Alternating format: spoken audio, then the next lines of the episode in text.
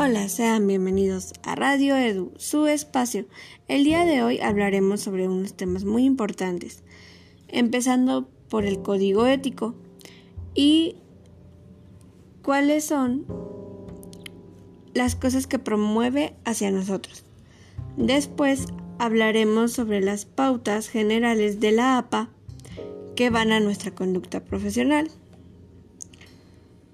Posteriormente abarcaremos el tema de las consecuencias legales en una mala deontología, esto dirigido a la mala praxis del psicólogo. Para empezar, ¿qué es el código ético? El código ético es un instrumento que garantiza la protección para quienes recurren a los servicios profesionales de un psicólogo, ofreciendo apoyo para el profesional tanto en la toma de decisiones como en los casos en los que se encuentran dilemas éticos. Con dilemas éticos nos referimos a cuando estos se interponen con sus pensamientos o su juicio a la hora de tomar decisiones en su práctica profesional. El código ético de los psicólogos promueve el respetar los principios de probabilidad, justicia, deber de secreto y respeto por los pacientes. Asimismo, ha de evitar cualquier comportamiento que pueda poner en duda la honestidad de su profesionalidad. Los psicólogos debemos tener compromiso hacia incrementar nuestro conocimiento y la comprensión de las personas sobre sí mismas, sobre otros y el uso de este conocimiento para mejorar las condiciones de los individuos. También debemos respetar y proteger los derechos humanos civiles y la importancia fundamental de la libertad de expresión de los individuos. También tenemos que ayudar al público a desarrollar juicios y elecciones con información sobre el comportamiento humano.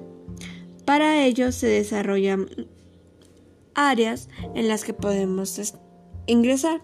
Podemos ser investigadores, docentes, evaluadores, eh, terapeutas, supervisores de nuestro propio consultorio, administradores, investigadores, eh, un interventor social o hasta ser testigos de un experimento. Ahora hablemos sobre las pautas de la APA para nosotros como psicólogos.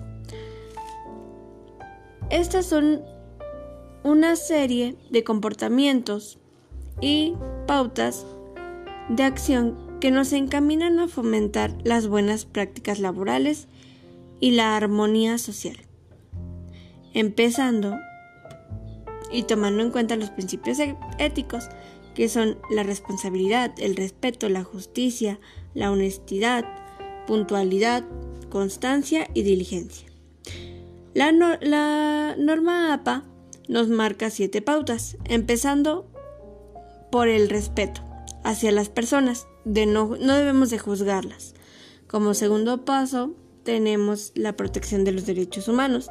Debemos salvaguardar a la persona y a su integridad.